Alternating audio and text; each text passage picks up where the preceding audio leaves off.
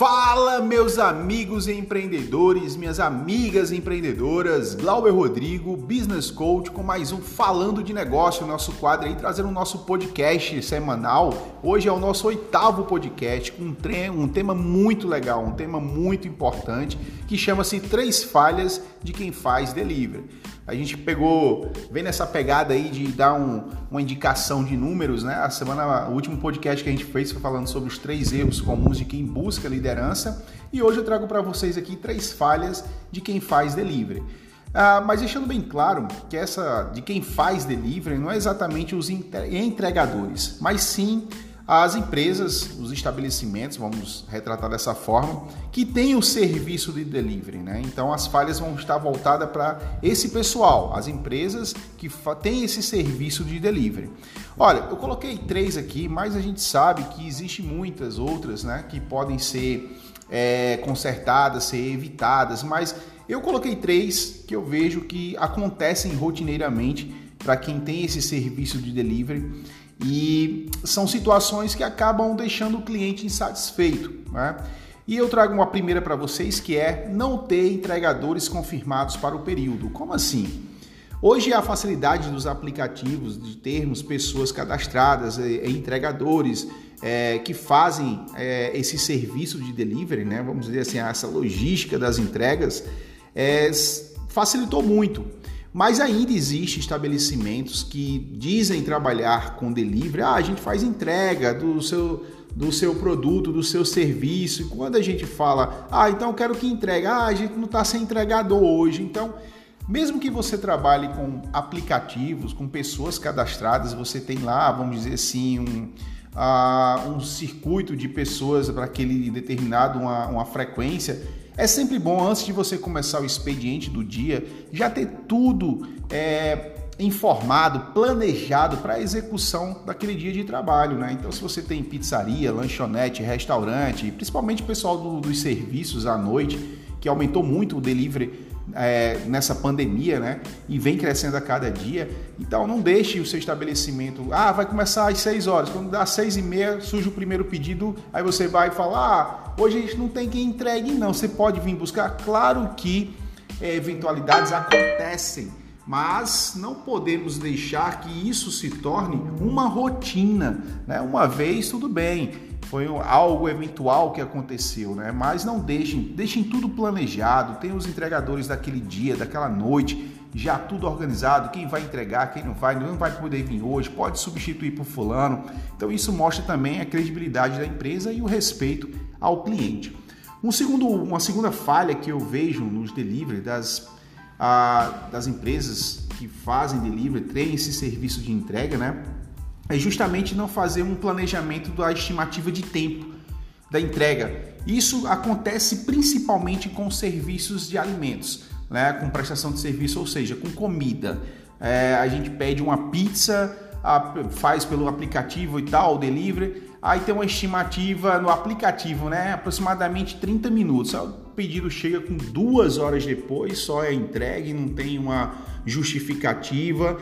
Então, a gente sabe que tem períodos que são muito cheios, né? São períodos que a gente sabe que tem um aumento, né, na demanda da solicitação, principalmente agora. Então, pessoal, façam um planejamento, verifiquem. Ah, final de semana o movimento é maior, então a gente vai precisar de mais entrega, entregadores.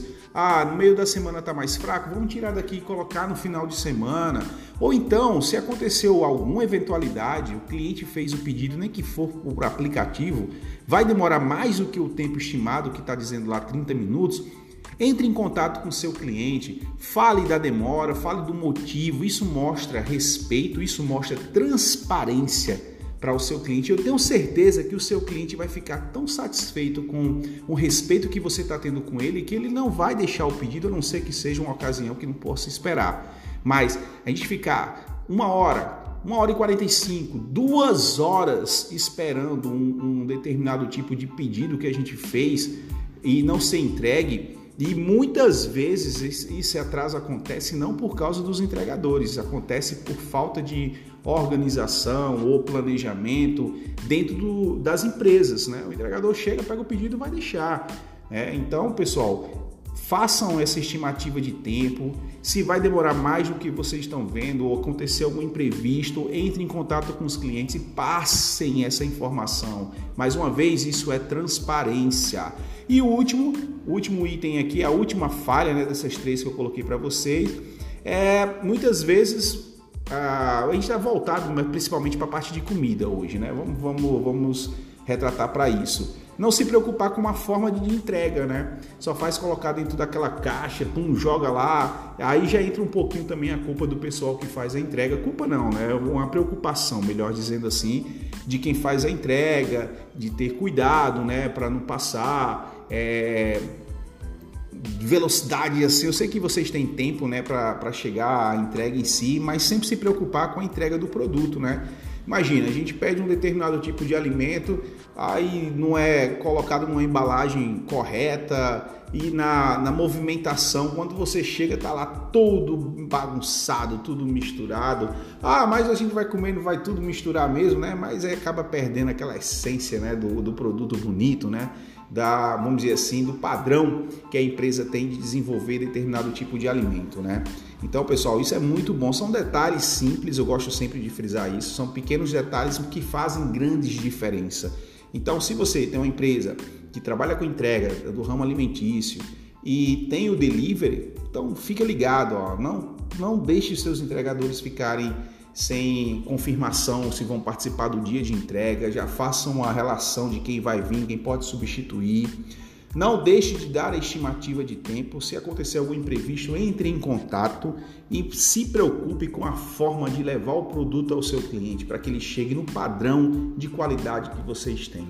Então hoje foi o nosso oitavo podcast, três falhas de quem faz delivery. Espero ter ajudado aqui. Compartilha ouça, compartilha, manda para o seu amigo que é seu empreendedor, seu amigo que trabalha com delivery, deixando claro que não é uma, uma, uma crítica, uma reclamação, é simplesmente tentando melhorar né, o que pessoas já fazem de bom. Então, sou Glauber Rodrigo, Business Coach, com mais um Falando de Negócio, nosso podcast informativo. Valeu!